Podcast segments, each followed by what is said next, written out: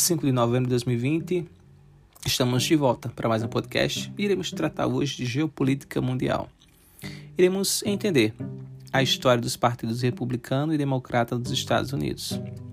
A história desses dois partidos remonta à época pós-independência estadunidense. Sempre que há o processo de eleições dos Estados Unidos da América, os noticiários do mundo todo eles enfatizam o avanço distrital dos dois grandes partidos desse país, o republicano e o Partido Democrata.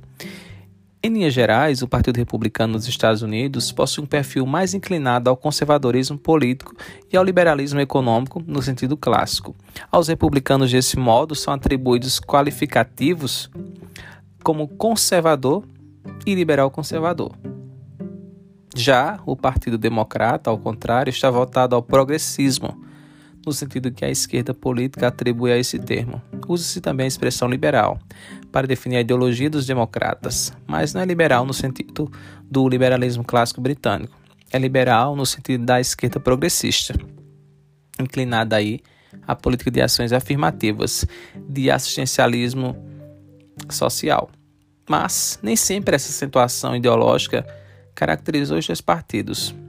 Vamos agora entender um pouquinho sobre a origem dos partidos republicano e democrata. O republicano, também conhecido pela sigla GOP, G-O-P, que significa aí Grande Partido Antigo, derivou do então Partido Federalista atuante nos anos posteriores à independência dos Estados Unidos.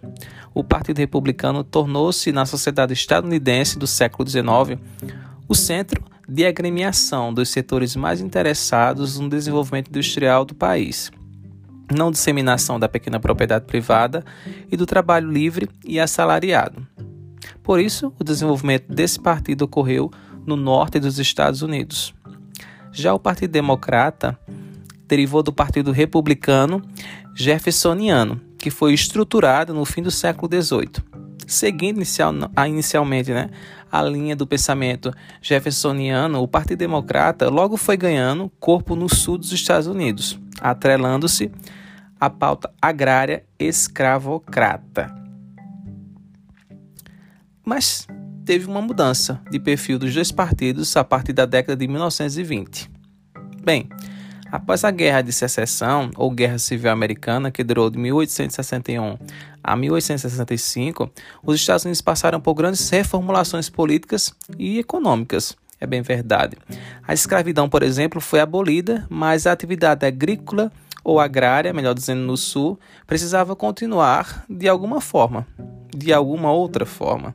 Desse modelo ou desse modo, novas experiências foram sendo tentadas. Não demorou muito para que o país se projetasse, primeiro no âmbito do continente americano, né, com Theodore Roosevelt, depois no âmbito mundial, após a Primeira Guerra Mundial. Foi após a Primeira Guerra Mundial que os dois partidos passaram a redefinir as suas posições. Alguns membros do Partido Democrata fundiram-se aos conservadores do Partido Republicano, criando uma frente abertamente conservadora. Dentro né, desse último e inspirando-se em intelectuais liberais conservadores como Irving Batin, o Batit. O Partido Democrata, por sua vez, adotou um viés mais progressista, voltado à classe operária e às políticas assistencialistas e trabalhistas. Essa perspectiva foi impulsionada após a Grande Depressão em 1929 e 1933, tendo à frente o então presidente Roosevelt. Essas duas é, representativas ou perspectivas, melhor dizendo, permaneceram mais ou menos as mesmas desde então. Ah, os dois partidos possuem símbolos também. O símbolo do Partido Democrata é um burro, enquanto do Partido Republicano é um elefante. Ambos foram criados nas décadas de 1870 e 1870 pelo chargista Thomas Nast. Uh, e a imagem né, representa os dois partidos, o burro democrata e o elefante, o partido republicano. Nast, ao retratar né, os democratas na forma de um burro, quis transmitir a ideia corrente entre os próprios membros do partido, que viam um animal, né, que viam nesse animal um símbolo de firmeza, arrojo e teimosia. Ao contrário do que diziam os republicanos, que usavam a imagem do burro para satirizar os democratas.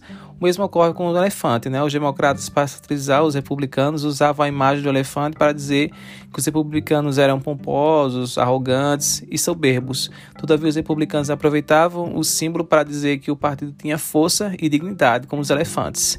E aí nasce também essa rivalidade que é representada até nos próprios animais que representam né, os símbolos que são os símbolos desses partidos. E aí um pouquinho do resumo né, do nosso podcast de hoje falando sobre a origem né, e algumas representações simbólicas, algumas mudanças que ocorreram ao longo do tempo aí dos dois partidos, né, o republicano e o partido é, dos democratas ou democrata estadunidense. E assim nós encerramos mais um podcast. Espero que vocês tenham gostado e até o nosso próximo encontro. Até lá.